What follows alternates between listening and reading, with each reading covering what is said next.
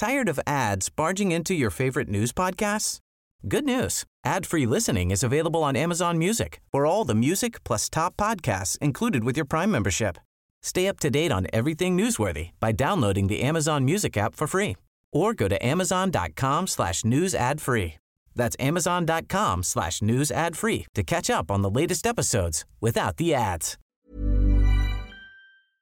Heraldo Radio, la H que sí suena y ahora también se escucha. El dedo en la llaga. Había una vez un mundo en el que nadie creía. Un país de historias inexplicables. Una nación con personajes asombrosos. Santo Tomás tenía razón. Hay que ver para creer. El México increíble. Las verdades que duelen. La voz de los que callan. El dedo en la llaga. Infórmate, diviértete, enójate y vuelve a empezar. El Heraldo Radio presenta El Dedo en la Llaga con Adriana Delgado. No soy yo el que hace crecer tu alegría y ocupa en tu vida lugar especial. No soy yo el que te hace soñar con la luna y ver en la lluvia gotas de cristal. No soy yo ese a quien tú le dices mi dueño. Yo soy solo un perro que tú haces saltar y que buscas cuando sientes ganas de un hombre que te haga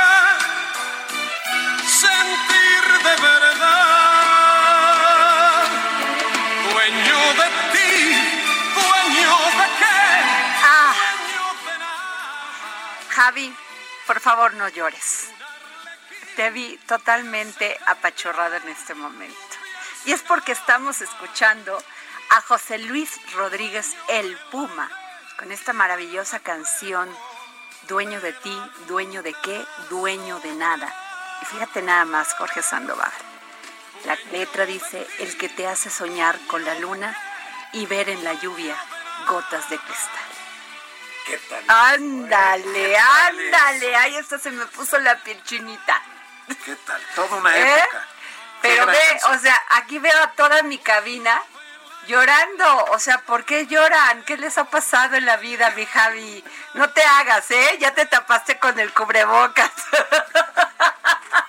Pues así empezamos el dedo en la llaga, querido Jorge Sandoval. ¿Cómo estás?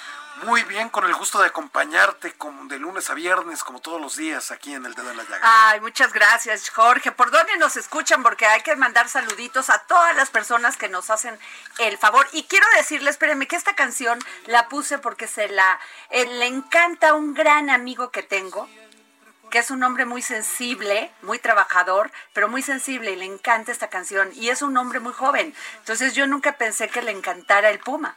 Y mira, Mira, raro, para ¿no? que veas que los jóvenes, bueno, ya está mi Javi que tiene 20 años, bueno, se está velo. No, tiene está, cara de niño, pero tiene apa- 40. está apachurrado totalmente. No, Javi, ahorita te voy a poner una canción este más emotiva, ¿no? Esta, aunque esta está divina, ¿no? Bueno, a ver, Jorge. Empiezo por darle la bienvenida a esta cabina a doña Carla Castro, que nos está engalanando claro, aquí, aquí. la cabina. La Y saludamos. que vamos a hablar con ella y con Luis Paso, porque necesitamos tener la opinión de Luis Pasos y de una joven talentosa, Así es. ingeniero y millennial, que además nos puede dar su opinión sobre estos sobre ese temas. tema, sobre ese Eh, muy interesante. Vas a hablar del socialismo. Exactamente. Ok. A ver si todavía está vivo, ¿no? Claro que sí. Aquí, aquí andamos un día en el socialismo, otro día en el comunismo, otro día muy capitalismo. y aprovecho para saludar a todos los amigos del Dedo en la Llaga que nos están escuchando en, en, Monterrey, en el Estado de México, en Morelos, en Acapulco, también, por supuesto, aquí en la Ciudad de México a través del 98.5 de su FM que estamos transmitiendo para todo el país y, por supuesto, a nuestros amigos de Guadalajara, de Tampico, de Tijuana, de Villahermosa, de, de Campeche. de Campeche. De Campeche y vamos a entrar próximamente.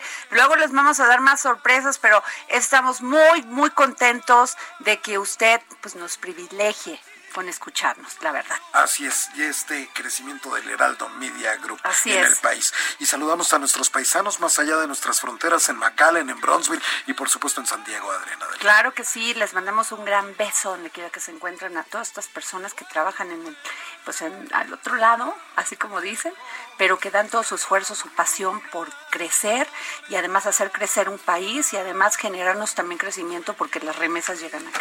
Así es. Así es, ¿no? Gracias a ellos. Y le pueden escribir a Adriana Delgado a su cuenta de Twitter, que es arroba Adri Delgado Ruiz. También es la misma para Instagram, arroba Adri Delgado Ruiz.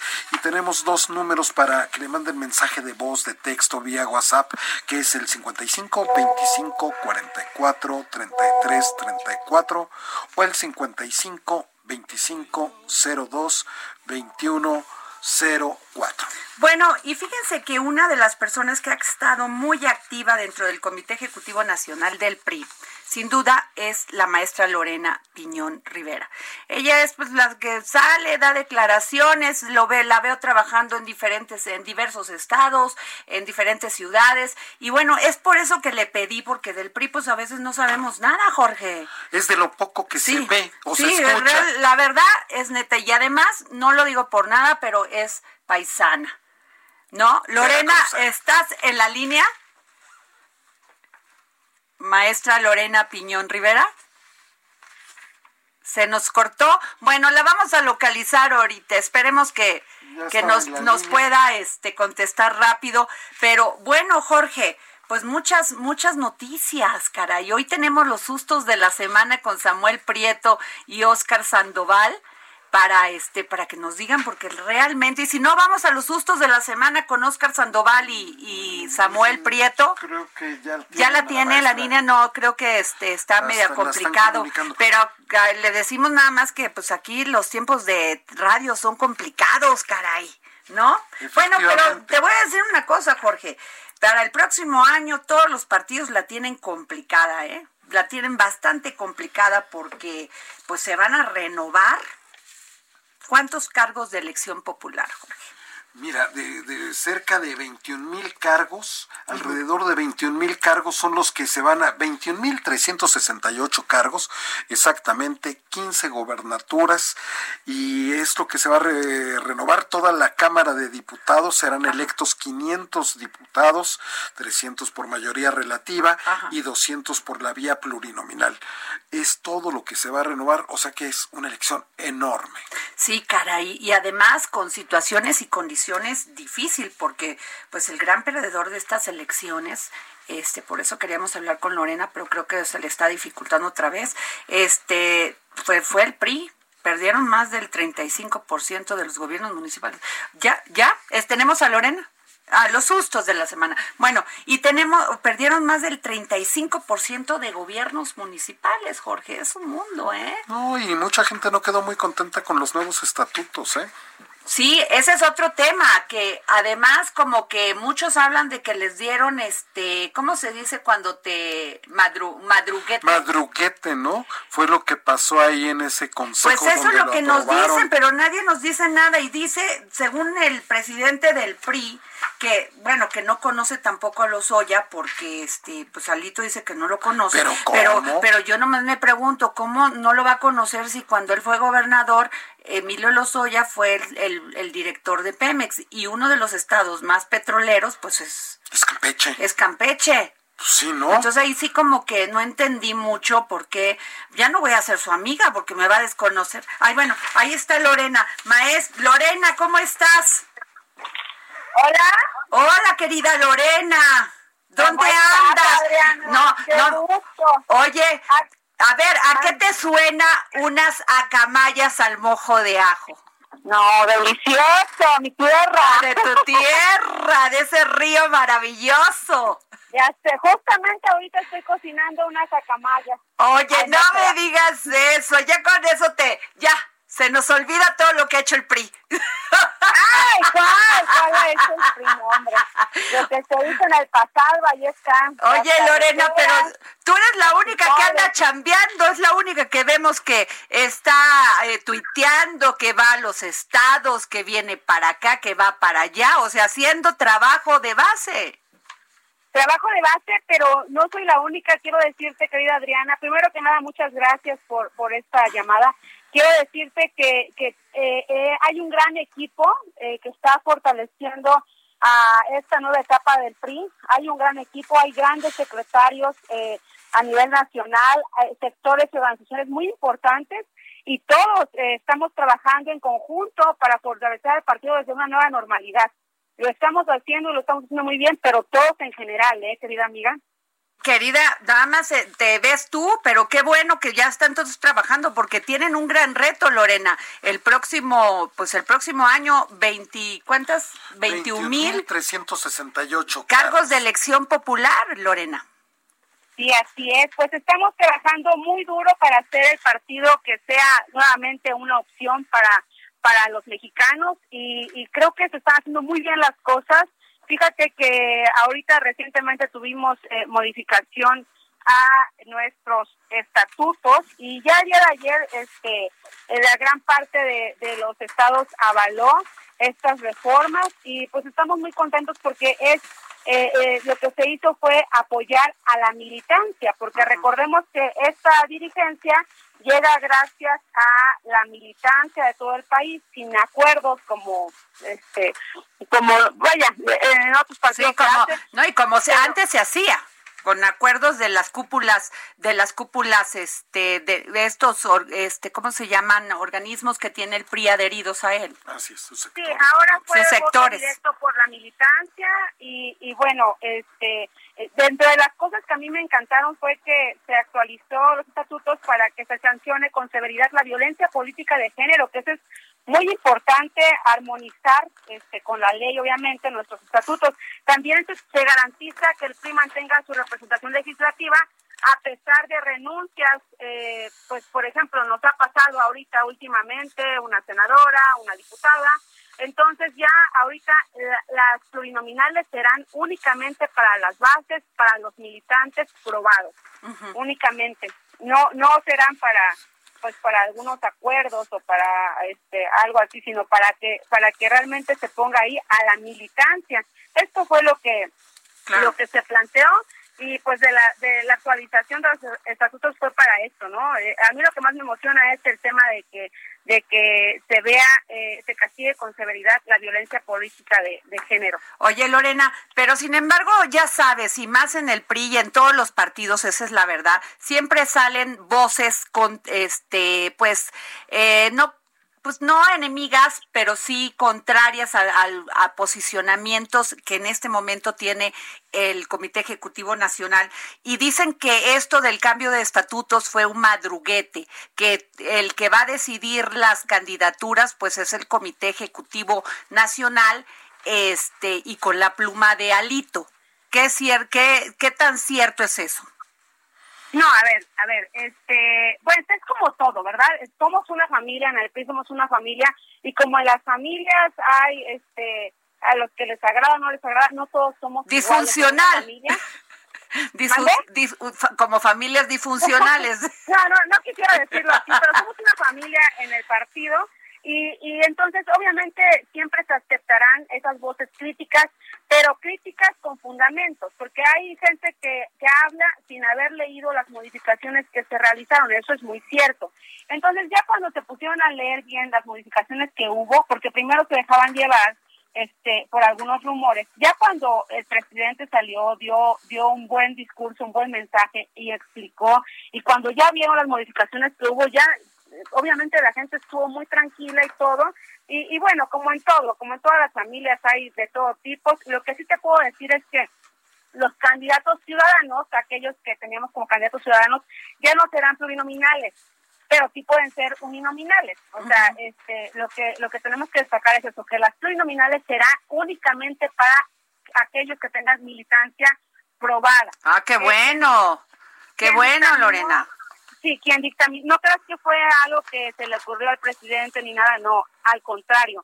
Dictaminó la Comisión de Ética, perdón, dictaminó la Comisión de Fortalecimiento a la Ideología Partidista que afortunadamente formo parte de esa comisión y entonces en esa comisión se dictamina eh, las modificaciones a los estatutos y posteriormente se somete a Consejo Político Nacional y a su vez a los consejos políticos estatales. Y entonces estamos estamos en este tema y, y la verdad es que la militancia, la militancia de a pie está muy contenta, está muy feliz con estas modificaciones, porque como partido tenemos que renovarnos. Claro.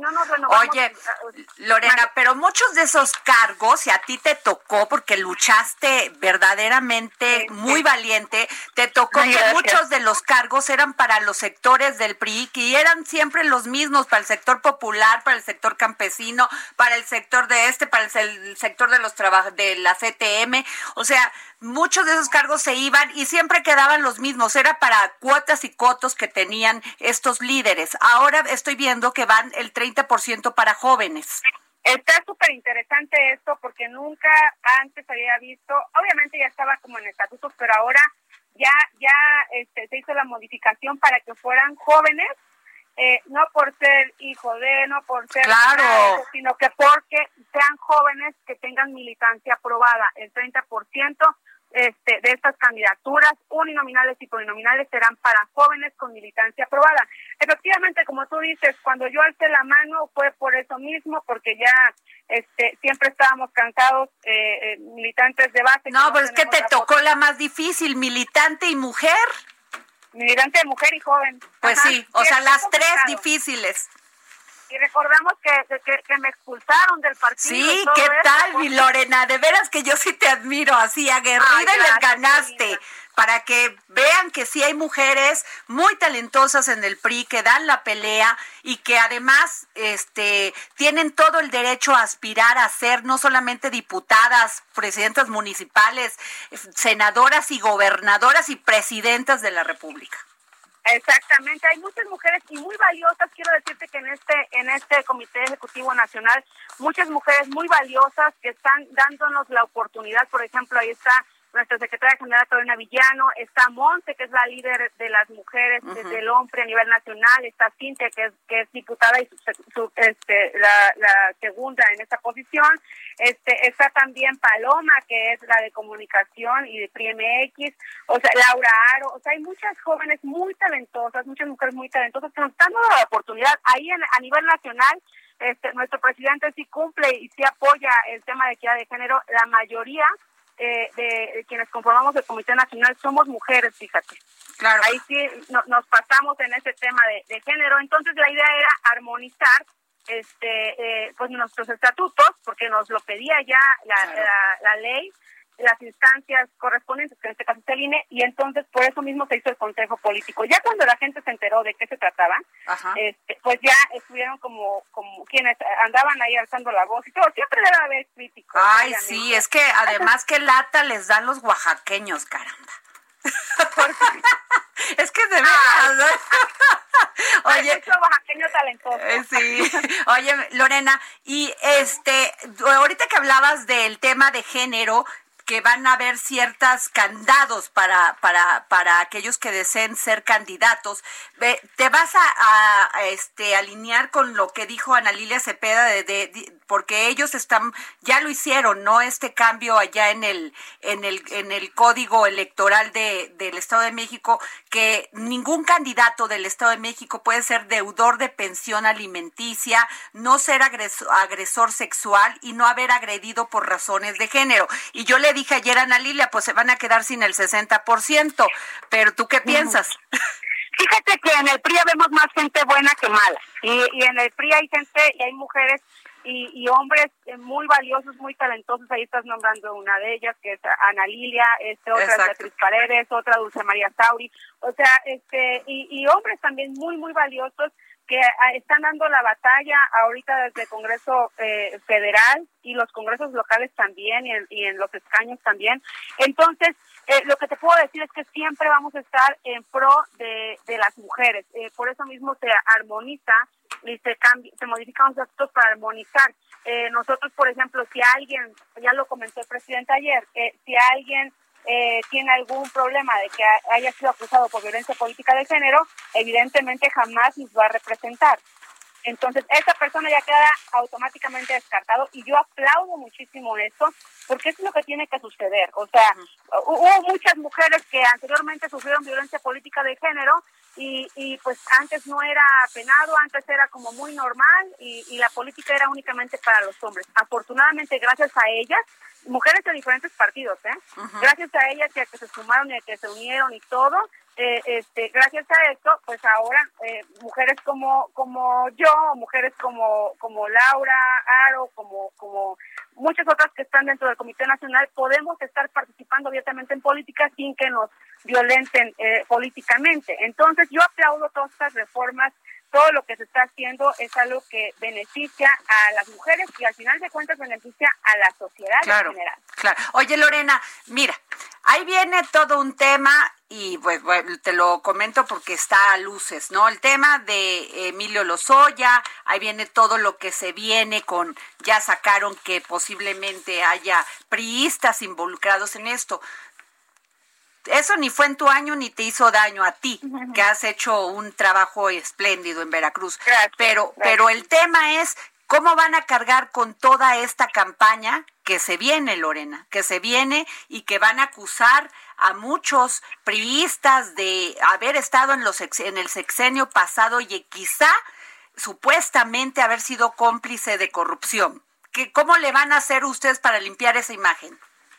Fíjate que, que ya nuestro presidente Arito Moreno lo ha, lo ha comentado, lo ha externado no en una, en varias ocasiones. El PRI no es abogado de nadie. Okay. O sea, este, que, que vayan a fondo, topen hasta donde topen, como él lo dijo, y que investiguen. Y que investiguen no para show nada más, ¿eh? Que se investigue y que y que se, se, se vayan a las instancias correspondientes quienes tengan que, que hacerlo así, ¿no? En el caso de Emilio Lozoya, quiero decirte que aunque participó en campaña, aunque aunque estuvo porque el presidente Peña Nieto le dio la oportunidad de estar en una posición privilegiada y todo aunque pasó eso nunca ha sido militante del PRI o sea no tiene credencial de militancia nunca o sea tú buscas ah. en los registros y, y, ante el INE y ante nosotros jamás jamás se afilió, jamás fue militante de nuestro partido. Entonces, no se vale eh, que, que, seamos afectados quienes no la debemos ni la, ni la tenemos, o sea, no se vale que seamos afectados quienes, quienes, o sea, cada quien es responsable de sus actos, o sea, el señor si hizo algo, pues el señor lo pagará, claro. Y si no, pues ya tendrá que disculparse este e, el presidente o, quienes lo han señalado tendrán que disculparse con él en su momento, ¿no? Claro, se le tiene que, demostrar, ¿no?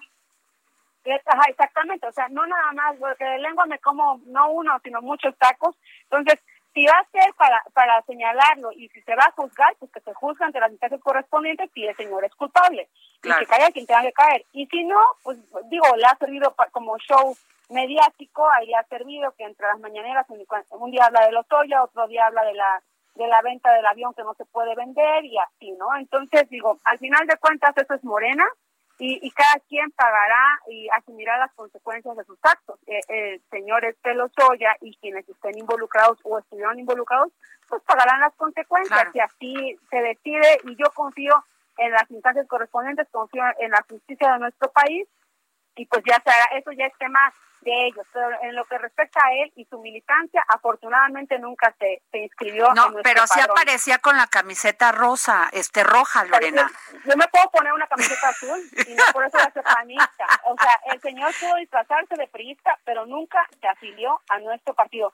Recibió muchos beneficios, sí, eh, se le dio una eh, dirección importante, sí, digo, eso ya fue acuerdo de, de, presidente que estaba en turno, ¿no? Claro. Entonces, este, cada quien debe de ser responsable de sus actos y, y si los oye hizo algo, pues lo tendrá que pagar. Claro. Si así, si así lo, si así lo consideran, pero no vamos a pagar justos por pecados. Así es. O sea, este, eso es verdad. lo dices, no fue nuestro año, pero además de esto, el presidente lo ha dicho muy claramente, pues eh, que caiga quien tenga que caer. Claro. Y, nosotros seguiremos construyendo, eh, sumando gente, mucha gente que se está sumando a nuestro partido, afortunadamente, mm. porque ya ven que, que es un PRI, es un partido de causas. Claro. El PRI es el causa de las causas. ¿Qué es lo que hemos estado haciendo? Quiero comentarte. Pues, rápidamente. Mira, nos tenemos que ir a un corte y no quiero que se corte. Regresamos contigo para que nos los para que nos los digas. Sí, por favor. Gracias.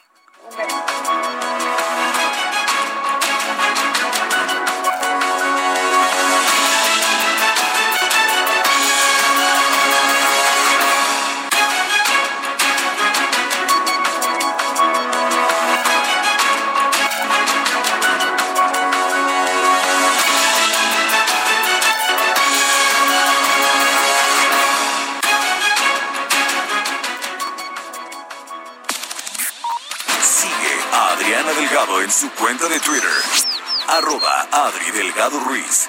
Además, te invitamos a enviar tus opiniones y comentarios en texto o por mensaje de audio a través de WhatsApp al 55 2544 3334. Y si quieres escuchar El Dedo en la Llaga de El Heraldo Radio, en cualquier momento y donde quiera que te encuentres, descarga el podcast disponible en Spotify y iTunes. Heraldo Radio. La HCL se comparte, se ve y ahora también se escucha.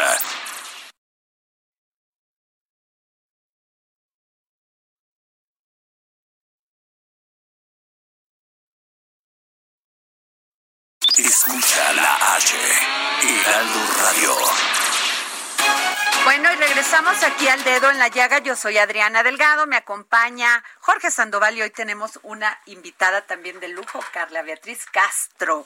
y bueno, seguimos, este, tenemos en la línea la maestra Lorena Piñón Rivera, secretaria de Gestión Social del Comité Ejecutivo Nacional del PRI, que nos iba a dar un último comentario. Lorena.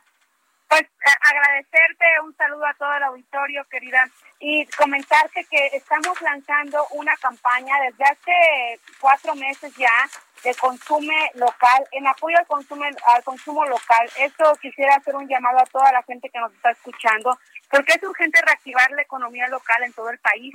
En estos tiempos de pandemia donde la economía se ha desplomado, donde se han perdido millones de empleos, eh, querida Adriana, necesitamos apostar a recuperar la economía local. El PRI construyó todos los mercados del país, todos. Eh, tan solo en la Ciudad de México hay 329 mercados construidos por el PRI.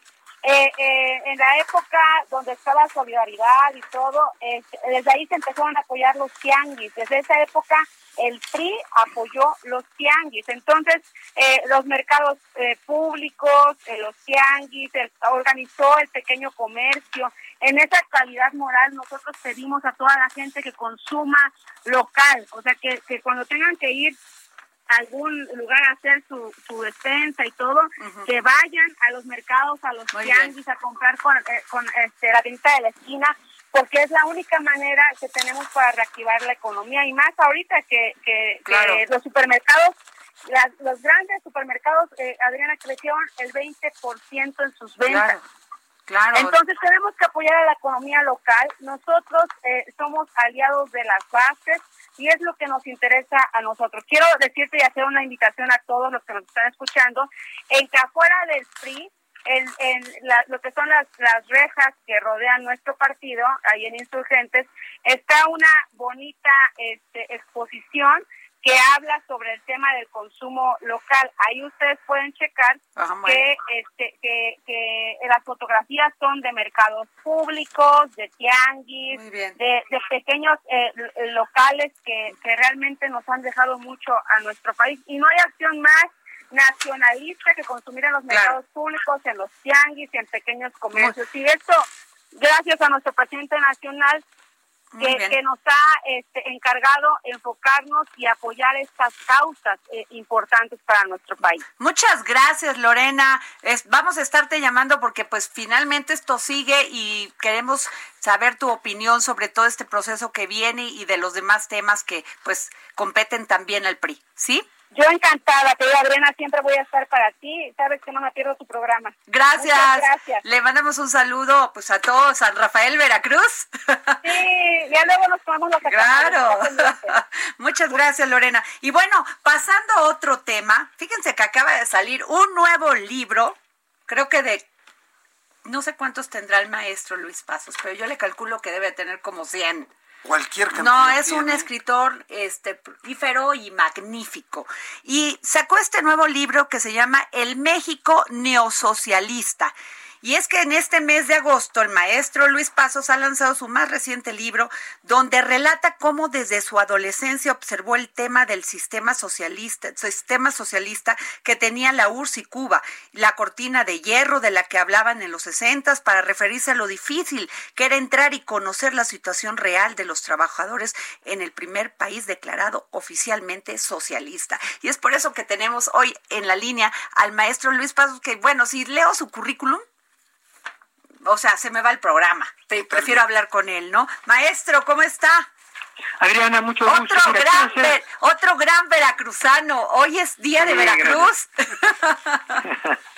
Así es. A ver, cuéntenos de este. Quiero hacer una corrección. A ver, por favor. Eh, eh, no es un libro, es una monografía. Ah, monografía, perdón, sí que publica un instituto que yo dirijo y que tiene como objetivo aclarar ciertos, ciertos puntos básicos. Tiene 30 páginas con todo y gráficas, ¿no? Es una monografía que empieza precisamente con experiencias mías muy subjetivas, mi viaje a la URSS, es raro que alguien haya, haga una luna de miel a Moscú, eh, mi primer maestro fue un, un, líder obrero aquí en Veracruz de, del muelle, era una gente relativamente humilde, vivía en una casa de madera, yo vivía en otra junto, y siempre iba yo a platicar con él en las tardes, me tenía una silla, y me hablaba, él era socialista, pero de esos socialistas honestos, de esas gentes que pues eh, presidente municipal y seguía viviendo igual, y de él aprendí el socialismo teórico. Después yo tuve la inquietud de irme a la URSS de luna de miel y fui a todos los países socialistas y ahí me encontré con el socialismo real. Y me encontré que es muy diferente que el socialismo teórico.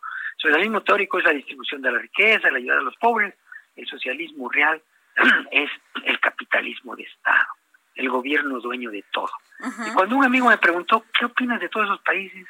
Le dije la palabra gris, nunca vi una sonrisa, colas, eh, repartición de tarjetas de racionamiento, un año para conseguir un departamento. Entonces todo eso lo pongo al principio para hacer ver el peligro que tenemos. Y ese socialismo, digo en esta, en esta monografía muy rápida, que fracasó. Por eso la URSS cambió de nombre a Rusia, tiraron a la calle, eh, botaron las estatuas de, de, Marx, de Lenin, tiraron a la, a la basura los libros de Marx y le cambiaron a la URSS el nombre de Rusia. Y empezaron con un sistema de mercado abierto. Entonces, todo ese fracaso, la caída del muro de Berlín, nos lleva a, por un lado, a la creación del llamado neoliberalismo, nuevo liberalismo, que se había pagado en esos tiempos y que el nuevo liberalismo lo adopta Singapur, lo adopta Chile, lo adopta Hong Kong, y esos países empiezan a crecer tremendamente. ¿Qué es lo que hacen atrás? Libertad empresarial, Así es. seguridad en la propiedad. Entonces, eh, en el caso de otros países como México, ahí demuestro con datos que el siglo pasado fueron socialistas la mayoría de sus leyes teníamos la electricidad en manos, tenemos todavía en manos del Estado, eh, la reforma agraria, eso es lo que demuestran esos 30 paginistas. Y que aquí lo que hemos vivido es un neosocialismo. O sea, ¿cuál es el nuevo socialismo? El que a través de altos impuestos, de reglamentaciones, se va quitando todo. Y que ah. cuando en México se habla de que vivíamos en un neoliberalismo, pues perdón, no saben lo que es. Y Yo creo que ni los neoliberales pudieron entender realmente que no se ha llevado no se, no se ha practicado, como usted dice, debidamente. No se ha practicado. De hecho, eh, ha habido, no ha habido un, un socialismo tipo la URSS o Cuba, pero hemos tenido una gran intervención del Estado.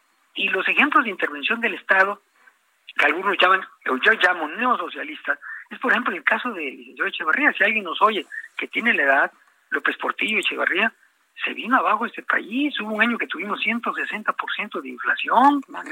Estaba quebrado de evaluaciones.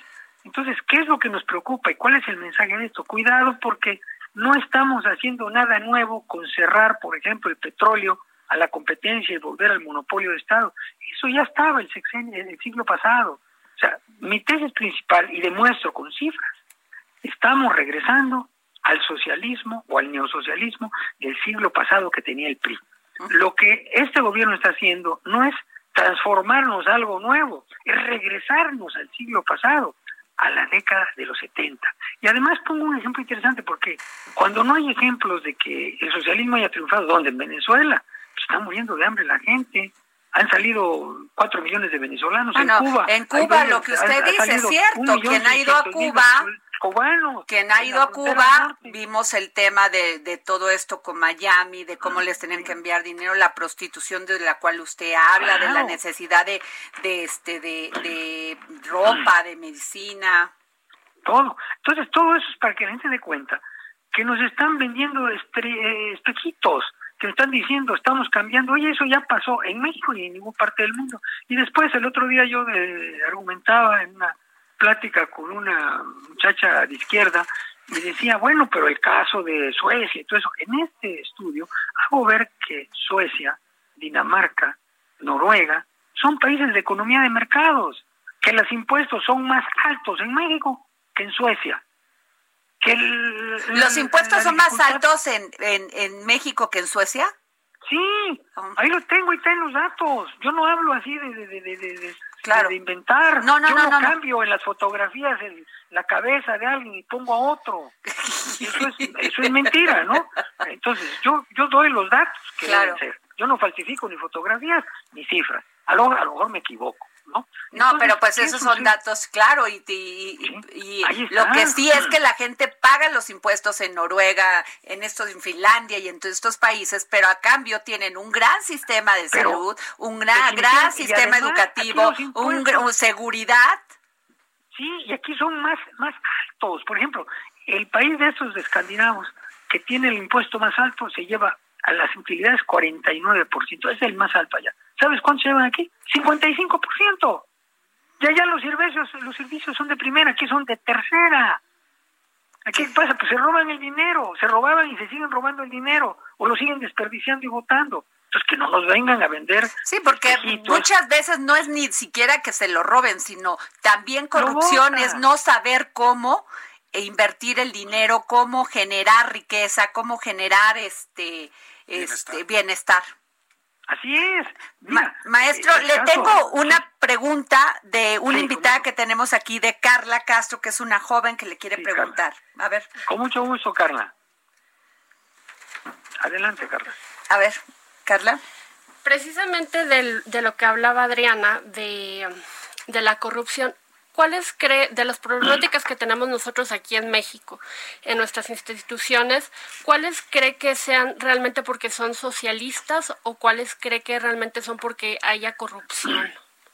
Mira, la corrupción es consecuencia del exceso de reglamentaciones, de los altos impuestos, de eh, el hecho de que tú para abrir, por ejemplo, ahí doy ese dato, para abrir un negocio en Singapur, tú necesitas, en, es el, país más amigable para abrir negocios.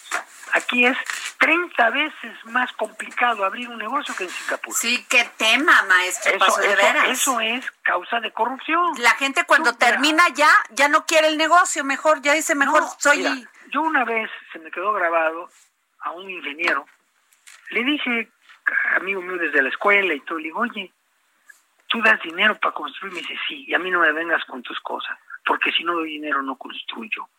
Fíjate. Entonces, ¿qué sucede? Tú vas a una obra y cualquier tipo llega y te la cierra. Entonces, para abrirla, pues, eh, hay ingenieros, hay obras que cada día que está cerrada pierden 100 mil, 200 mil pesos. Entonces te dicen, pues sí, tenemos mucho trabajo y a ver, y le das una lana y te la abren. ¿Por qué? Porque hay muchas, muchas, eh, podemos decir, eh, problemas para abrirte. Hace poco a un conocido mío le cerraron una gasolinera a los de la Profeco. Y le pedían 200, más de 200 mil pesos por volverse a abrir. ¿Por qué se la cerraron? Por cualquier excusa. Y le dijo a la gente que fue, oye, ¿por qué me la hicieron? Dice, es órdenes de arriba. Y le pedían más de 200 mil pesos. Y hace relativamente poco... Orden, orden pero si pagas, o sea. Sí, Pero fíjate la coincidencia, hace poco, bueno, salió ahí que detuvieron un carro que iba con vidrios oscuros y resultó que era un director de Profeco. ¿Sabes cuánto llevaba en el carro en efectivo? Más de 200 mil pesos. O sea, lo que pasó a quitarle al de la gasolina. sí, que el otro me dijo, oye, me encerraron mi gasolinera. Una persona que conozco me dijo, y ¿qué te pidieron? Más de 200 mil pesos en efectivo, y que si no, no me la abren. Entonces, sigue la corrupción. ¿Por qué? Porque cualquier pelado, cualquier inspector llega y te cierra. Y esto lo sabe el presidente que dijo que cuando iba a llegar a presidente iba a quitar a todos los inspectores, que era una bola de rateros. Y los inspectores ahí siguen. Entonces, ¿qué tenemos? Esa es la fuente de la corrupción. Exceso de reglamentación y te cobran por dejarte trabajar. Entonces, por eso están, por eso hay pobreza. En el campo, durante 77 años, el siglo pasado, no hubo propiedad privada, estaba prohibida. Solamente había ejidos colectivos, como en la URSS. Por eso el campo de México es sinónimo de pobreza. En otras partes hay riqueza. Claro, a los Ahora, Estados todo esto porque le dimos mano de obra barata le convino la expropiación del petróleo. Estamos comprando en Estados Unidos más del 70% de las gasolinas que consumimos. Pero aquí estaban los ingleses, claro. tenían el 70% y fueron los Estados Unidos los que estaban felices con la expropiación petrolera. Pues Entonces, en este folleto, en esta monografía, demuestro que en México hemos vivido con políticas y más a partir de la constitución del 17 del siglo pasado, neosocialistas, socialistas, el gobierno controla la mayor parte, ese es el origen de la corrupción y del atraso de México en relación con los Estados Unidos. Querido Luis, ¿dónde podemos encontrar esta monografía y este para que los a todos los nuestros radioescuchas puedan en este momento meterse y Yo estoy en un instituto de investigaciones que se llama Centro de Investigaciones sobre la Libre Empresa AC. Ajá. Si se meten ahí, CISLE AC, ahí viene esta monografía, la pueden bajar gratuitamente. Okay. Y, ahí la pueden leer. Son 30, eh, como de texto, como 28 cuartillas y como 10 o 15 gráficas, muy sencillitas. Claro. O sea, que te demuestran que lo puede entender cualquiera. No está hecho para los especialistas, para los doctores. Sino para entender. Exactamente, para la clase media, para la clase que terminó primaria. Digo, hay muchos este, personas que trabajan en el gobierno que terminaron el doctorado y no saben lo básico, ¿no? que está mal. Pero pues, la gente sensata la puede entender todo. Muchas gracias, Luis Pasos, analista económico, y financiero. Muchísimas gracias. Y nos vamos, muchas gracias, Luis. Nos vamos con don José Luis Camacho. La opinión de José Luis Camacho en el dedo en la llaga. Camacho en este momento, no sé si escuchaste a Luis Pasos diciendo que hay mucha gente que no, que son doctores y que no terminaron en la primaria, y yo volteé a ver a, Jorge Sandoval. Bueno, yo es que lo de doctor es un apodo. Yo no. sé realmente si hasta en cuestiones médicas se meta Jorge Sandoval. le, quiere, corregir la, le quiere corregir la plana Gatel todos los días y le digo, pero si tú no eres doctor, no, no importa, yo se la voy a corregir. Tengo mejores datos. ¿eh? Tengo mejores datos. A tus órdenes, querido José Luis. Pues Adriana, muy buenas tardes. Precisamente sobre el doctor López Gatel y el debate que se ha suscitado por la demanda de nueve gobernadores del que debería renunciar por eh, la manera en que ha manejado la pandemia, pues eh, resulta, Adriana, que hay una encuesta en donde dicen que el doctor López Gatel ha sido atendido y escuchado por más del 80% de la población, comparado con otro personaje que acaba de entrar en la escena, que es el biólogo Toledo, encargado de Semarnat, que digo que en la 4T eh, era un verdadero eh, desorden, que era contradictoria y que allí se delegaba para arriba en lugar de delegarse para abajo. Pero bueno, al señor Toledo lo conoce el 5% de la gente contra el 80% que conoce al doctor López Gatel. Yo te quiero referir, Adriana, tres respuestas que dio un epidemiólogo alemán a la famosa cadena alemana eh, ARD, que tiene el canal DARS este de mayor difusión en ese país. En primer lugar, dijo claramente que el problema del COVID está en una fase de investigación sobre la naturaleza, aquí da el nombre científico que es SARS-CoV-2, que es el nombre científico que le dieron al COVID, y que los resultados se esperan hasta dentro de seis meses, es decir, a principios del 2021. En segundo, que el principal propagador del virus es el contagio comunitario. Mientras la sociedad no guarde los protocolos, los protocolos sugeridos para evitarlos, su propagación será siendo exponencial. Y tercero, el epidemiólogo pues volvió a repetir lo que han venido repitiendo desde hace cuatro meses en todos los países, sana distancia, cubrebocas, lavar frecuentemente el manos y cara, salir de casa solamente para lo estrictamente necesario y obvio evitar la asistencia a reuniones masivas. Yo te quisiera preguntar, Adriana, yo no dudo que en México existan mejores epidemiólogos o más expertos, ¿verdad? Con más conocimientos que el doctor Hugo López Gatel.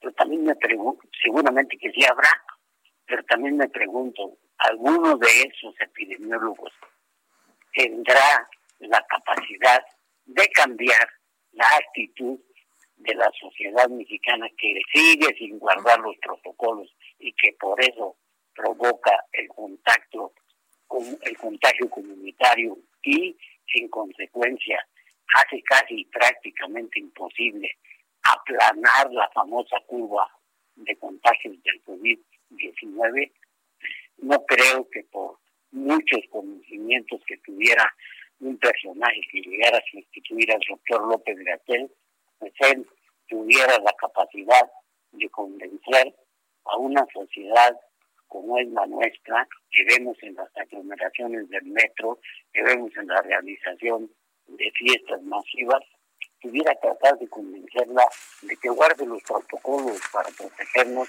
del COVID-19. Por lo tanto, mi opinión es que no se ganaría nada y sí se perdería mucho, ¿verdad? Porque la gente se desconcertaría al ver una nueva cara si quitas a López Gartel. Es como si quitaras al señor este Toledo, que lo conoce solamente el 4% y que ahora sale a decir que él no está eh, de acuerdo en cómo se manejan las cosas en la 4T, lo quitas y vas a poner a una gente que pues solamente es conocido para cuando eh, hace una crítica y como decía el recordado don Fernando Gutiérrez. pero a ver, pero también José Luis, este, estoy escuchando con mucha atención eh, lo que dices, pero también López Gatel se equivoca mucho. o sea, o sea, dice cosas, a ver, yo no creo que sea mal doctor, ¿no? No creo que sea mal científico, pero como que las cifras no se le dan muy bien, que eso ha tenido como un tema de discordia con los gobernadores y también creo que le falta un cursillo de comunicación social, porque a veces quiere decir una cosa y dice otra. Y en esto, pues en este baile que tenemos que estamos sufriendo los mexicanos con esta pandemia, cualquier información que se dé es muy sensible. Tienes toda la razón, Adriana. O sea, confundir en lugar de informar es muy riesgoso y a veces las cifras equivocadas del doctor López Raquel han confundido. También este, te puedo decir que en un momento de la mayor crisis de la pandemia, cuando empezó a crecer exponencialmente en México, pues no había cifras equivocadas del doctor López Gatel. Yo pienso, ¿verdad?, que el protagonismo que se ve que es algo innato en la personalidad del doctor López Gatel. Así es. Yo creo que eso, eso es lo que ha, generado estas críticas y también cuando se aventó esa de que el presidente no se iba a contagiar porque tenía una fuerza moral, perdón, eso ni fue científico, ni fue este médico, ni fue de nada. O sea, yo creo que ahí es donde esos pequeños detalles que le han costado mucho en la credibilidad, este querido José Luis.